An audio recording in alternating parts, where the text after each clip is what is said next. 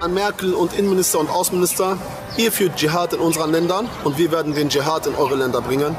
Das ist ein Ausschnitt aus einem Nachrichtenbeitrag im ZDF, gesendet 2012, also vor ziemlich genau zehn Jahren. Und solange ihr in den islamischen Ländern seid und bleibt mit euren Besatzungsmächten und euren Kreuzzüglern, solange ihr dort seid und dort unser Blut vergießt, grabt ihr hier euer eigenes Grab. Der Mann, der da spricht, hat viele Namen. Abu Malik ist einer davon. So ab 2010 wirbt er unter diesem Namen in Fußgängerzonen deutscher Städte für eine extrem konservative Auslegung des Islam. Kurz nachdem das Video öffentlich wird, legt er sich aber noch einen weiteren Namen zu. Abu Talha al-Almani. Das ist ein Kampfname. Und genau das hat er vor. Kämpfen. Im Dschihad gegen Deutschland und die ganze westliche Welt. Ihr habt keine Sicherheit mehr. Ihr werdet nicht mehr in Sicherheit leben. Und deswegen ist dieses Land hier, die Bundesrepublik Deutschland, ist ein Kriegsgebiet. Der Mann in dem Video ist für mich kein Unbekannter. Ich bin in Berlin geboren und aufgewachsen. Und in Kreuzberg, wo ich zehn Jahre lang gewohnt habe, kannten ihn damals alle. Eine Zeit lang, so Ende der Nullerjahre, waren wir sogar quasi NachbarInnen. Wir haben beide am Cottbusser Tor gewohnt, nur ein paar Straßen voneinander entfernt. Damals hieß er aber noch nicht Abu Malik oder Abu Talha al-Almani, sondern. Ja, mein Name ist Dieseldog. Ihr seid hier in Kreuzberg. 36. Authentität pur. Realität pur. Gewalt pur. Hass pur. Liebe pur. Rache pur. Staatsfeind Nummer 1. Dieseldog. Willkommen in meiner Welt voll Hass und Blut. Ich schreibe Zeit für meine Kinder. Desodog. Oder einfach kurz Deso. Geboren in Berlin-Kreuzberg als Dennis Mamadou Gerhard Kuspert. Das ist sein bürgerlicher Name. Seinen leiblichen Vater hat er nie kennengelernt. Er wurde kurz nach seiner Geburt nach Ghana abgeschoben. Seine Mutter ist weiß und Berlinerin. Der Ausschnitt, den ihr gerade gehört habt, ist aus der legendären Doku Rap City Berlin 2. Ich war damals sogar auf der Premiere im Babylon-Kino in Berlin-Mitte. Die DVD habe ich immer noch. In der Berliner Hip-Hop-Szene ist Deso in den Nullerjahren eine respektierte Größe.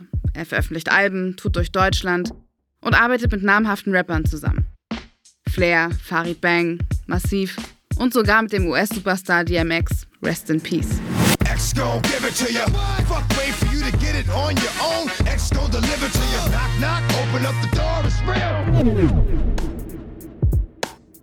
Real sei Deso gewesen. Respektiert. Authentisch. Sagen eigentlich alle, die damals mit ihm zu tun hatten. Ein echter Gangster-Rapper mit krimineller Vergangenheit. Aber obwohl Deso in der Rap-Welt und vor allem in seiner Heimatstadt Berlin so anerkannt, fast gefürchtet war, den großen Durchbruch als Musiker hat er nie geschafft. Die meisten von euch haben deshalb wahrscheinlich erst später von ihm gehört. Als er nicht mehr der realste Rapper Berlins war, sondern der bekannteste deutsche Vertreter des sogenannten Islamischen Staats. In ihrer neuesten Videobotschaft verkündet die Gruppe Islamischer Staat im Irak und Großsyrien, kurz ISIS, die Gründung eines Kalifats. Es sind barbarische Verbrechen, die IS-Milizen zur Propaganda selbst ins Netz stellen. Massenhinrichtungen, Folter, sexueller Missbrauch. Mitte der 2010er Jahre, als der Bürgerkrieg in Syrien und die Aufstände im Irak ihren Höhepunkt erreichen, steht Deso plötzlich regelmäßig in den Schlagzeilen. Er ist nach Syrien ausgereist und hat sich dem IS angeschlossen. Er dreht Propagandavideos, wirbt mit Kampfliedern für den Dschihad und posiert mit abgetrennten Köpfen vor der Kamera. Gitarre! Hier, meine Geschwister, das ist Dschihad! Allah Akbar! Allah Akbar! Ich zünd die Bombe inmitten der Menge. Drück auf den Knopf. Mein Name ist Azadeh Peschman. Ich bin Journalistin und in diesem Podcast geht es um eine Frage, die mich schon seit Jahren beschäftigt. Wie konnte es passieren, dass aus Deso, dem Gangster-Rapper aus meinem Kiez, erst ein radikaler Islamist und später sogar ein international gesuchter Terrorist wurde? Und das quasi mitten im Rampenlicht der Öffentlichkeit. In den kommenden sechs Folgen gehen mein Team und ich auf die Suche nach Erklärungen. Wir sprechen mit Menschen, die Deso schon kannten, als er noch Dennis hieß. Wir sprechen mit WegbegleiterInnen aus der Rap-Szene, mit Menschen, die ihm nahestanden, mit JournalistInnen, ExpertInnen, mit dem BKA und mit dem Verfassungsschutz. Und wir haben ein riesiges Archiv an Videos, Texten und Tonaufnahmen von und über Deso durchforstet.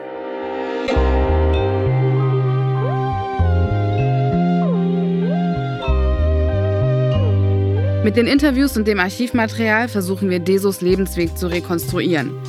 Von den Straßen Kreuzbergs bis in den Bombenhagel der Anti-IS-Koalition in Syrien. Wir wollen verstehen, wer war dieser Mensch mit den vielen Namen? Hätte seine Geschichte auch anders ausgehen können? Und können wir als Gesellschaft etwas daraus lernen? Ihr hört Deso, der Rapper, der zum IS ging. Ein Podcast von Funk. Folge 1. Willkommen in meiner Welt. Es gibt keinen anderen Ort, den ich so sehr mit Deso verbinde wie diesen hier.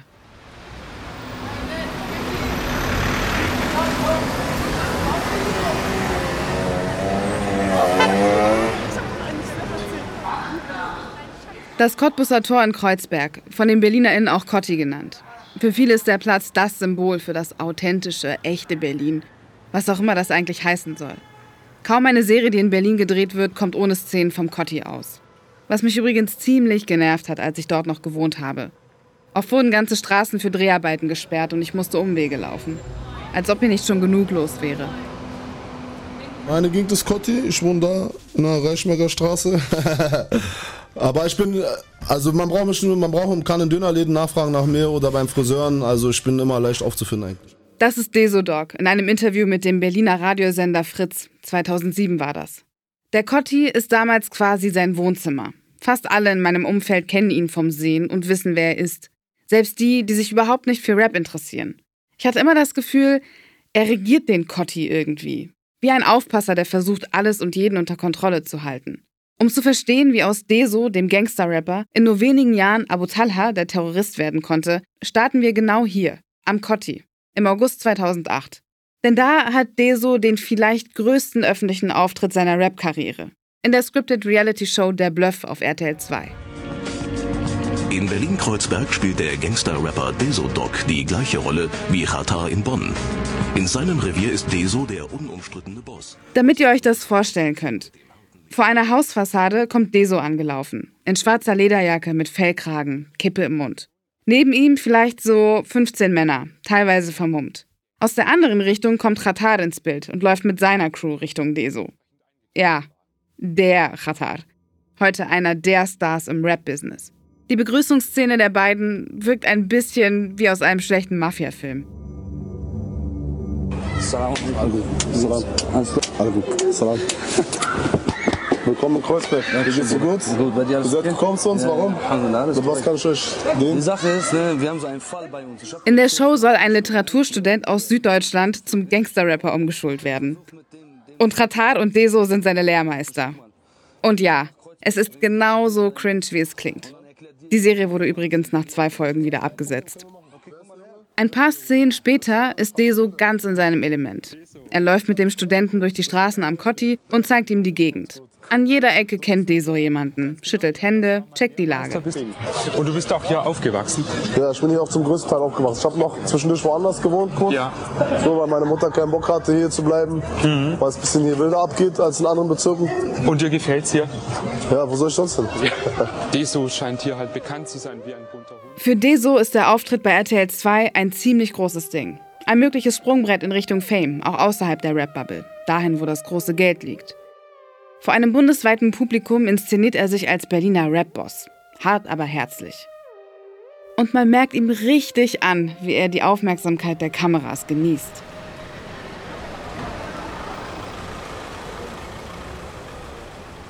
der war wirklich so ein Original vom Kotti. Es war halt so eine Figur vom, vom, äh, vom Cottbuser Tor. Das ist Markus Steiger. Also ich habe mir immer vorgestellt, wenn der Berliner Senat oder wenn der Bezirk Kreuzberg ihn zum Sheriff gemacht hätte und einfach mal so einen Orden angeheftet hätte oder irgendwie so ein Badge angeheftet hätte und gesagt hätte, Security, du bist hier jetzt für die Sicherheit von diesem Ort zuständig. Der wäre der beste Sheriff vom, äh, vom Cotti geworden. Ohne Witz. Steiger ist der Gründer von Royal Bunker, dem Berliner Hip-Hop-Label. Er ist Deso häufiger am Cotti begegnet. Sie hatten den gleichen Friseur.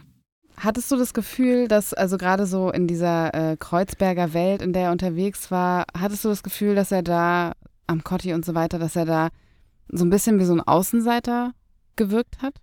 Nee, ich glaube, ich glaube, die Leute mochten ihn schon sehr gerne. Die Leute mochten ihn gerne, die waren gerne auch mit ihm zusammen. Er war auch ein offener Typ und äh, er hat mir auch irgendwann mal gesagt, so, ey, ich brauche kein Geld, wenn ich hier am Kotti unterwegs bin. Ich kriege von jedem Döner und so weiter. Also ich kriege ich krieg mein Essen und auf eine gewisse Art und Weise glaube ich das auch. Sein großer Fernsehauftritt präsentiert Deso als den King vom Kotti. Aber die Aufmerksamkeit im Fernsehen stellt Deso auch vor ein Problem.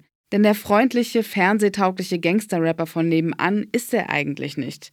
Eigentlich ganz und gar nicht. Ich sag dir ganz ehrlich, Deso ist eine von zwei Personen, wo ich eine Geschichte runtergenommen habe von der Seite damals. Steiger ist 2008 auch der Chefredakteur von rap.de, ein wichtiges Rap-Magazin damals. Das ist die Seite, von der er hier spricht. Das war ein Interview mit ihm und Jascha. Geld in die Taschen, die hatten damals zusammen ein Album und da ging es um Kreuzberg und die Veränderung von Kreuz, Kreuzberg, so quasi Gentrifizierung, aber auch Verschwulung von Kreuzberg, ja, überall diese Schwulen und so weiter. Ey, ganz kurz. Steiger zitiert hier noch andere Aussagen von Deso, die konkrete homofeindliche Gewaltszenarien beschreiben. Den wollen wir hier aber keinen Platz bieten. Und wir haben es halt einfach so abgedruckt und auch so gezeigt. Damals hat sich Deso mit dieser Art von Menschenfeindlichkeit vielleicht am Kotti Respekt verschaffen können. Aber für die Musikindustrie, erst recht für die Fernsehwelt, ist so ein echter, in Anführungsstrichen, Straßenjunge ein potenzielles Imagerisiko. Und auch Deso ist anscheinend bewusst, dass Homophobie keine gute Grundlage für eine große Karriere ist. Und äh, dann äh, hat er halt auch mich richtig bedroht. Ja, Steiger, du Jarak. Äh, nein, warte mal. Willst du einen dicken, fetten Jarak in deinem Arsch? mach dieses Interview runter von deiner Seite. Und äh, das habe ich gemacht. Tatsächlich. Und ich habe mich selten bedrohen lassen, aber Deso war unberechenbar. Sag, Woran äh, machst du so, das fest? So, der hatte eine Art von, äh, nicht Skrupellosigkeit, aber Scheißegal-Mentalität. Ja, ich meine, der war vorbestraft. Der war äh, so quasi auf Bewährung draußen, ist mit einer scharfen Knarre rumgelaufen und ohne Führerschein Auto gefahren. Aber später in unserem Gespräch erzählt Steiger eben auch. Der hatte sowas, so eine Herzenswärme und er war kein harter Typ in Wirklichkeit. Der, der, der wirkte sehr hart, aber ich glaube, der hat, auch, der hat auch wirklich was ganz Weiches gehabt. Klingt fast so, als wären das zwei unterschiedliche Menschen, oder? Auf diese Widersprüche stößt man bei Deso immer wieder, auch in seiner Musik. In seinem Song Willkommen in meiner Welt von 2007 klingt das zum Beispiel so.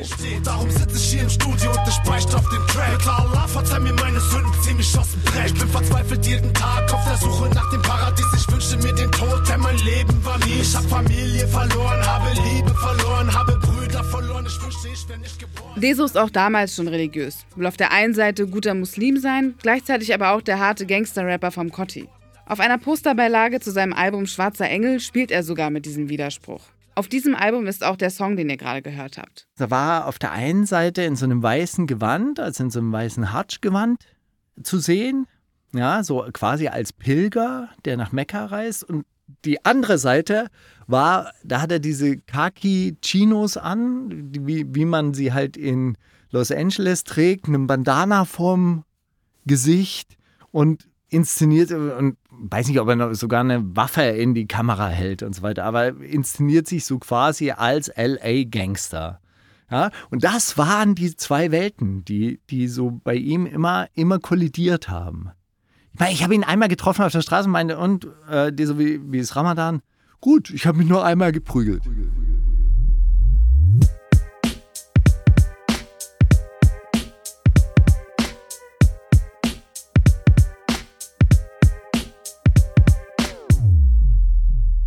Rap-Journalist Markus Steiger ist nicht der Einzige, der solche Anekdoten zu Deso parat hat. Und solche gemischten Gefühle.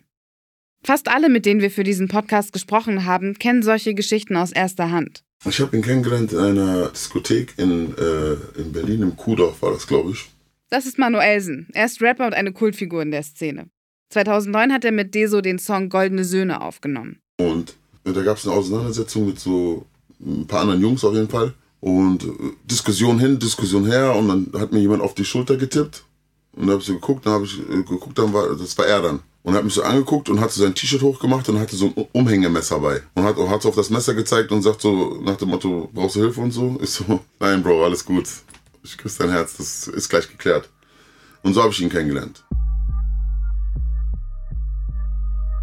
Ein Rapper, der JournalistInnen bedroht, homofeindliche Ansagen macht und ein Messer um den Hals trägt. Auf den ersten Blick entspricht Desos Auftreten dem gängigen Klischee eines Gangster-Rappers.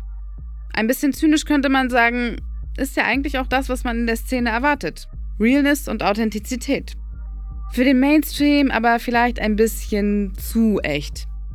Als Deso bei Der Bluff auftritt, ist ein Gangster-Rapper im deutschen Fernsehen noch eine Seltenheit. Ganz im Gegensatz zu heute, wo Rapstars auf allen Kanälen für ihre Köftespieße, Tiefkühlpizzen oder Eistees Werbung machen.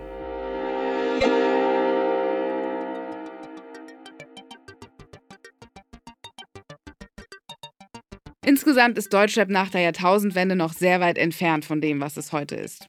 Die dominierende Jugendkultur. Bevor Deso 2002 seine ersten Songs veröffentlicht, gibt es quasi noch keinen kommerziell erfolgreichen Gangster-Rap in Deutschland. Und überhaupt, mit Rap Geld verdienen? Damals insgesamt eher schwierig. Ich erinnere mich noch daran, wie das Label Agro Berlin in der Zeit im Kommen war. Das war krass, das war extrem harter Rap und es gab in den Medien einen Aufschrei nach dem anderen. Rap verdirbt die Jugend, ist frauenfeindlich, stiftet zu Gewalt an und so weiter. Diese Debatte wird ja heute noch geführt.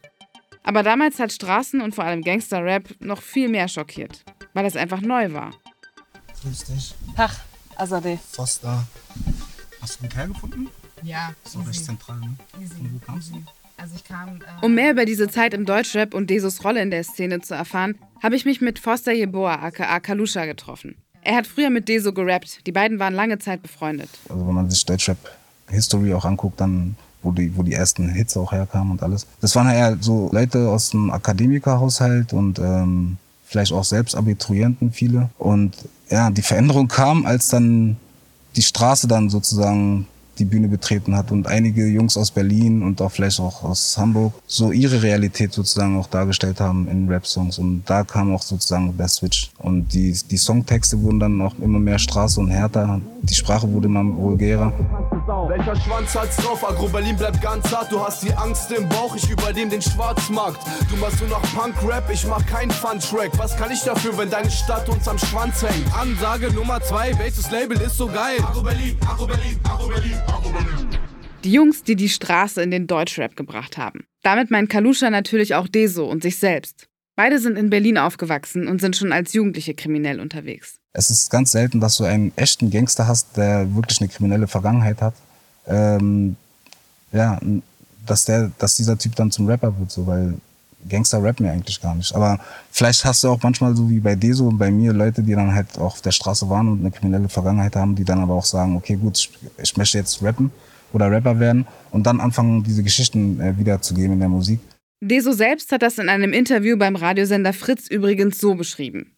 2010 war das. Das Ding ist so, ich war ja ein Verbrecher jahrelang gewesen, also über 20 Jahre eigentlich kann man sagen. Und als ich angefangen habe zu rappen, saß ich eigentlich auch noch, also ich war noch im Haft gewesen und bin dann rausgekommen und ähm, ich habe eigentlich nur über das gerappt, was ich erlebt habe in meinem Leben. Es klingt fast wie ein Klischee, aber zumindest zeitweise scheint die Rap-Szene Deso eine echte Heimat gegeben zu haben. Rappen war ein Ventil für seine Aggression und eine Form, seine Vergangenheit zu verarbeiten. Die Zugehörigkeit zur Szene gibt ihm eine Identität. In seinen Liedern zeigt sich Deso schon als komplexer Charakter, gespalten zwischen seinem kriminellen Lebensstil und seiner Rolle als Vorbild für die Jugend. Er glorifiziert und hinterfragt und nennt das, was er macht, politischen Rap, der auf Missstände aufmerksam macht. Deso rappt über seine Zeit im Knast, Ganggeschichten und verarbeitet Rassismuserfahrungen aus seiner Kindheit. 45 als man Arsch die Welt erblickte. Mein Vater war nicht da, als Gott mich in die Hölle schickte. Vom Seite 6 so beim Block direkt ins Verderben. Unter was ich die verschick, ich wollte so oft sterben. Saß in meiner Haut fest wie Tuki Villains in St. Quentin. Keine Identität, wie sollte es denn nennen in einer weißen Welt? Voll Hass und Illusion war die letzte Option, oft Gewalt und Emotion. Als 12-, 13-Jähriger hört Deso zum ersten Mal Rap, in den späten 80er Jahren. Damals ist Hip-Hop in Deutschland noch ein ziemliches Fremdwort. Aber nicht für seinen Stiefvater, ein schwarzer US-Soldat. Jahre später hat Deso in einem Interview bei Radio Fritz diese Geschichte über ihn erzählt. Und äh, ist nach Hause reingekommen, hat eine Kassette mitgebracht und meinte, Junge, komm mal ins Wohnzimmer, ich will dir was zeigen. Und ich hab gesagt, okay, kein Problem. Ich bin ins Wohnzimmer gegangen, hab mich hingesetzt, er hat eine Kassette rausgeholt, hat in die Anlage reingeknallt und sagt, hör dir genau an, was da gibt's, also was da zu hören gibt's, weißt du? Und er macht die Kassette an und damals bei uns waren so Schimpfworte waren verboten, so Shit und sowas, alles tabu. Also wenn ich Shit gesagt habe, ist die Schelle hinterhergekommen. Und auf einmal straight out of Compton, crazy motherfucking name, Ice Cube. er hat mir die einfach gegeben und das hat mein Leben verändert. Als er später selbst anfängt zu rappen, orientiert sich Deso an denselben Gangster-Rappern von der West Coast, die er als Teenager auf Kassette gehört hat. Dr. Dre, Ice Cube und Eazy-E von NWA. Von letzterem ist sogar sein eigener Künstlername, Deso, inspiriert. Eazy-E bezeichnet sich in seinen Texten häufig als Devil's Son, Sohn des Teufels. Devil's Son, Deso. Inspiration holt sich Deso auch von einem weiteren US-amerikanischen Gangster-Rapper, mit dem ihn Manuelsen sogar vergleicht. Der, war jetzt, der hatte so DMX-Vibes, weißt du, für Deutschland. Der war jetzt nicht der, der war jetzt nicht der maximalste Rapper, aber er hat halt maximale Energie so. Was Manuelsen damit meint, Deso hat wie DMX einfach Power. Man kann seine Aura spüren und mit seinen Emotionen connecten. Der Vergleich hat aber wahrscheinlich noch einen anderen Hintergrund. DMX und Deso stehen 2006 nämlich ein paar Mal gemeinsam auf der Bühne. Deso supportet ihn damals auf seiner Deutschland-Tour. Die Tour mit DMX ist einer seiner größten Erfolge als Musiker. Vielleicht auch, weil man in seiner Karriere lange nach weiteren Highlights suchen muss. Aber er war ja, du hast jetzt auch gerade gesagt, er war eigentlich nur so ein mittelmäßiger äh, Rapper. Warum meinst du, war er nicht erfolgreich? Also kommerziell? Ja, mittelmäßig liegt im Auge des Betrachters. Das ist ja Kunst. Weißt du, ich meine? Ich glaube, dass er weniger für seine Rap-Skills bekannt war, anstatt dass er für seine Persönlichkeit bekannt war. Weißt du, ich meine? So, er hat auf jeden Fall eine, er hatte eine, er hat Persönlichkeit halt. Charisma. Auch das ist Teil der Geschichte. Wirklich erfolgreich ist Desodog als Rapper nie gewesen. Ja, in der Rap-Welt kennt man ihn, am Kotti, in Kreuzberg. Aber außerhalb von Berlin? Trotz seines Auftritts neben Khatar auf RTL 2, kommerziell bleibt der Erfolg aus. Die Authentizität, all der Respekt lassen sich einfach nicht zu Geld machen. Die einfachste Erklärung dafür, er war einfach nicht so gut wie andere. Er war halt nicht der maximalste Rapper, wie Manuelsen sagt. Und um ganz ehrlich zu sein, mich hat Desos Musik auch nie besonders geflasht. Es gibt aber auch noch andere Erklärungen. Zum Beispiel, dass Desos Verhältnis zur Musikindustrie, sagen wir, eher schwierig war. Auch mit Leuten aus seinem Umfeld gab es immer wieder Konflikte. Seine Zusammenarbeit mit Plattenfirmen war vor allem eins: unbeständig. Er hat regelmäßig seine Crews und Labels gewechselt. Vielleicht stand sich Deso auch einfach selbst im Weg. Mein Name ist Tobias Kargol, in der deutschen Hip-Hop-Szene bekannt als Toxic. Toxic ist seit vielen Jahren Hip-Hop-Journalist und mittlerweile Herausgeber von hiphop.de, einer der wichtigsten deutschsprachigen Rap-Plattformen. Und für dieses Magazin hat er im Sommer 2008 Deso interviewt. Schönen guten Abend bei hiphop.de. Wir sind hier in Kreuzberg in den Drummerfeller Studios zusammen mit Deso Dog. Bei dir ist alles gut soweit? Ja. Mir geht's gut? Hallo, wie geht's? Was für einen Eindruck hat eigentlich äh, Desodog auf dich persönlich gemacht? Es war auf jeden Fall das beeindruckendste Interview äh, bei diesem Trip damals und mit eins der vielleicht beeindruckendsten in meiner ganzen Karriere. Und ich glaube, in dem Videointerview sitzt Deso auf einem Sessel. Er trägt ein Footballtrikot. Sein Style ähnelt dem von seinen Idolen von der West Coast. Auch mit. Der hatte halt so sein Tränentattoo und man hatte irgendwie das Gefühl, dass das nicht nur Mode ist. In der US-amerikanischen Gangkultur gilt die tätowierte Träne unter dem Auge als Zeichen dafür, jemanden umgebracht zu haben. Ob das auch der Hintergrund von Desos Tränentattoo ist, hat uns aber niemand bestätigen können oder wollen. Eine Verurteilung wegen eines Tötungsdelikts ist jedenfalls nicht bekannt.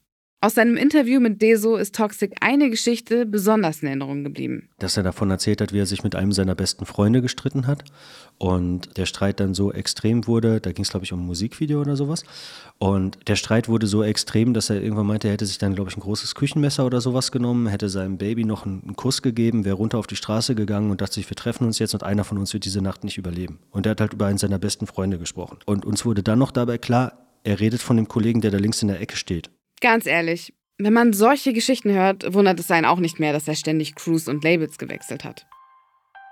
Das Interview, das Toxic 2008 mit Deso geführt hat, geht über eine Stunde. Deso sitzt dort mit Big Hayes, auch Teil der Drama Fellas Crew. Seiner letzten Crew. Er wirkt wie einer, der es nochmal wissen will. Der ein letztes Mal versucht, seine Rap-Karriere voranzubringen. Damals gehören Bushido und Massiv zu den größten RapperInnen des Landes. Zwei Straßenrapper, denen nachgesagt wird, nur davon zu rappen, kriminell zu sein. Es aber nie wirklich gelebt zu haben. Deso war also nicht unbedingt ein herausragender Künstler und ein, sagen wir mal, schwieriger Charakter. Es gibt aber noch einen anderen Erklärungsansatz, warum seine Karriere nie wirklich Fahrt aufgenommen hat. Teilweise geht es dann auch um sowas wie, äh, wie viele Leute kann der ansprechen und repräsentieren. Das ist nochmal Toxic von hiphop.de. Und da gab es öfter, wird zumindest so gesagt, dann auch die rassistische Denkweise dabei, dass ein Schwarzer vielleicht schwer zu vermarkten wäre, weil davon gibt es zu wenig in Deutschland. So, ne? Und der Bushido, der kann jetzt für alle Türken, Nordafrikaner und so weiter Identifikationsfigur sein und gleichzeitig für die Deutschen, die ihn am Ende seine CDs gekauft haben, tatsächlich nachvollziehbar sein. Ich muss dazu sagen, Toxic hat im Interview ausdrücklich betont, dass er über dieses Thema nur spekulieren kann. Aber dass es in der Musikindustrie strukturellen Rassismus gab und gibt, ist unbestreitbar. Desos Ex-Kollege Kalusha hat das am eigenen Leib erfahren. Also ich kann mich erinnern, ich habe ja auch selber gerappt früher und ähm, ich hatte mein Album fertig und wir wollten dann sozusagen bei den großen Majors sozusagen das Ganze vorstellen. Und dann hieß es, ähm, für dich gibt's keine Zielgruppe, weil du halt schwarz bist, hieß es damals. Also die Majors hatten damals, das war bei 2004, halt noch kein Interesse an schwarze Künstler, weil die das Gefühl haben, dass die Community auch noch nicht groß genug ist. Also türkische, arabische äh, äh Artists haben ja eine viel größere Community hier. Ne? Und damit dann auch automatisch die Zielgruppe, sage ich mal. Ob Deso ähnliche Erfahrungen gemacht hat wie Kalusha? Wir wissen es nicht genau, aber gut vorstellbar. Es wäre plausibel. In seinem Interview mit Toxic klingt er stellenweise auch irgendwie resigniert. Ein bisschen so, als hätte er die Hoffnung verloren, dass es noch etwas wird mit seiner Rap-Karriere. Diese ganze Szene so, weißt du, wo ich sage, ey Mann, Alter, ich reiß mir den Arsch jeden Tag auf, weißt du, ich habe eine Geschichte, ich habe geblutet dafür. Warum akzeptiert es keiner, weißt du? Warum akzeptieren die Leute so, äh, keine Ahnung, äh, kommt ein Rapper und dann wird er erst kriminell, weißt du? Ich bin kriminell gewesen und bin Rapper geworden. Äh, ich verstehe nicht dieses Drehen und Wenden, weißt du, die Leute da auf dem Dorf, die denken sich... Und er spricht auch offen darüber, ganz mit dem Rappen aufzuhören. Wie gesagt, Musik ist für mich ein anderer Weg, Geld zu verdienen. Also wenn es wirklich mit meiner Musik nicht klappt, ich hau das Album raus und dann werde ich Deutschland verlassen. Aber wenn ich Deutschland nicht verlasse, gehe ich entweder im Knast oder lande tot in der Ecke. Und das ist 100 Prozent, was ich sage. 2009 veröffentlicht Deso sein letztes Album. Alle Augen auf mich. Es wird wieder kein Erfolg. Trotzdem verlässt er Deutschland nicht. Zumindest noch nicht. Stattdessen findet er Anschluss in einer neuen Szene, dem Kampfsport. Ich bin hier, um zu kämpfen, also äh, gebe ich Gas. Und ähm, bin dann rein und dann äh, kam der Adrenalin. Und der Adrenalin, eigentlich hat mich. Deso fängt an, MMA zu kämpfen. Mixed Martial Arts. 2010 hat er seinen ersten richtigen Turnierkampf. Er spricht darüber im Interview mit Radio Fritz. Ganz an, es ist anders als eine Schlägerei. Ich habe tausende Schlägereien draußen gehabt. Ja. Aber das war äh, eine ganz andere Schlägerei und es war auch so, war auf jeden Fall war überraschend so. Es war, aber trotzdem hat es Spaß gemacht. Äh, ich habe verloren. Ich, ich stehe auch dazu, ist kein Problem. Deso erzählt, wie er bei seinem ersten Turnierkampf K.O. geht. Aber er lässt sich nicht beirren und trainiert viel in der Halle in Berlin-Steglitz. Musik macht er immer weniger. Ring statt Studio, Matte statt Mikrofon. In Interviews kündigt er sogar an, Profi werden zu wollen. Der Sport und die MMA-Community scheinen ihm etwas zu geben, was ihm bislang gefehlt hat.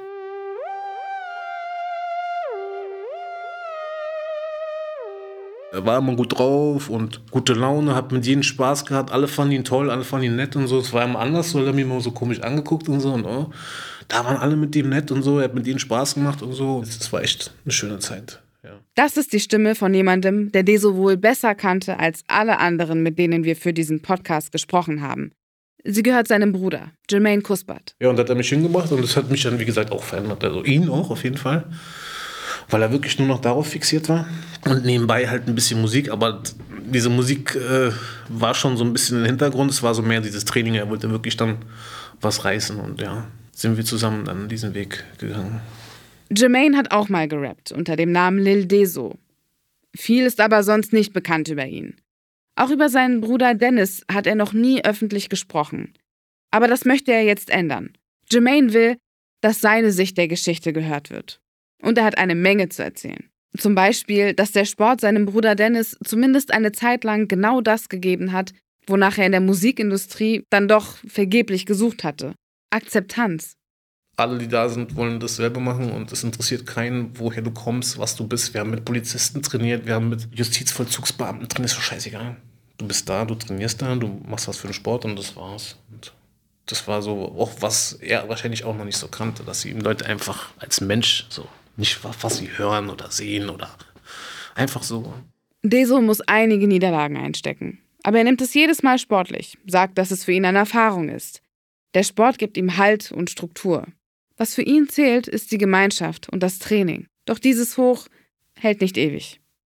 Irgendetwas ist plötzlich anders. Also wirklich so aufgehört, wie soll ich sagen? Also ich war, ich habe gemerkt, dass er sich halt seiner Religion immer mehr widmet und immer mehr und immer mehr und immer mehr. Und meinte auch zu mir, ich will auch gar nicht mehr so im Käfig so kämpfen, ich will noch Jiu-Jitsu machen, weil es ist nicht gern gesehen in unserer Religion, dass man Leute ins Gesicht haut oder ist, man soll sowas nicht machen. Also es wurde dann, es wurde dann weniger mit dem, mit dem, mit dem ähm, zum Training kommen und dann auch irgendwann gar nicht mehr. Dann war, Rap und Kampfsport. Das sind in den 2000ern die beiden Themen in Desos Leben. Das wird durch die vielen Interviews aus der Zeit klar, aber auch durch die Erzählungen seiner Kollegen. Der Islam spielt aber auch damals schon eine immer größere Rolle. Deso überlegt, inwiefern seine Hobbys mit seinem Glauben konform sind, wie sein Bruder Jermaine eben erzählt hat. Dann taucht Anfang 2011 ein Video auf. Ich habe es damals auf Facebook gesehen. In meiner Social Media Bubble ging es ziemlich schnell viral. Darin ist Deso zu sehen. Er weint. Die Tränen laufen ihm über das Gesicht. In der einen Hand hält er ein Mikro, in der anderen ein Taschentuch. Bitte, wenn ihr Musik hört oder Musik macht, Wallahi, versucht, Barakalofik, versucht ganz schnell da rauszukommen. Versucht ganz schnell da rauszukommen. Wallahi, versucht da rauszukommen. Weil diese Sache ist keine leichte Sache. Es ist haram, 100% haram. 100%. Und so passiert es. Deso, der Rapper, ist Geschichte. Er, der sich jahrelang als realster Gangster-Rapper Berlins definiert und inszeniert hat, erklärt Musik aus religiösen Gründen für verboten? Haram? Also Sünde? Es ist der Startschuss in ein neues Kapitel für Dennis Kuspert und der erste große Schritt in die Radikalisierung. Doch bevor wir uns anschauen, wie aus dem Gangster-Rapper ein islamistischer Terrorist werden konnte, blicken wir in der nächsten Folge zurück in die Kindheit und Jugend. Wer war Dennis Kuspert, bevor er zu Desodog wurde? War früher ganz kritisch. Ganz, ganz kritisch. Wir haben uns überhaupt gar nicht verstanden. Null. Der wollte einfach nur einer Schwester helfen. Und dann stand so ein großer, starker Junge da. Sag, was machst du hier? Viel Stress. Das war die erste Folge von Deso, der Rapper, der zum IS ging. Willkommen in meiner Welt.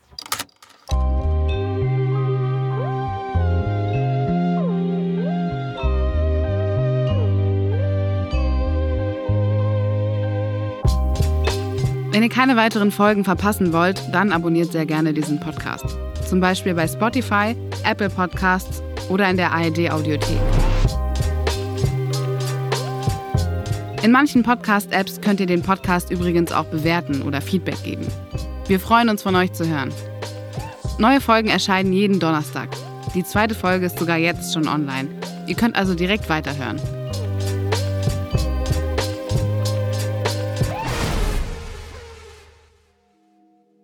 Deso, der Rapper, der zu IS ging, ist ein Podcast von Funk, produziert von ACB Stories und Cousin Productions. Moderation, Idee und Redaktion von mir, Azadeh Peschman. Sounddesign, Audioproduktion und Studio Engineering von Neda Sanai. Audio Assistance, Lane Hotz. Redaktion, Carlos Steurer. Story Editors, Viola Funk und Jan-Philipp Wilhelm. Managing Producer, Jan-Philipp Wilhelm.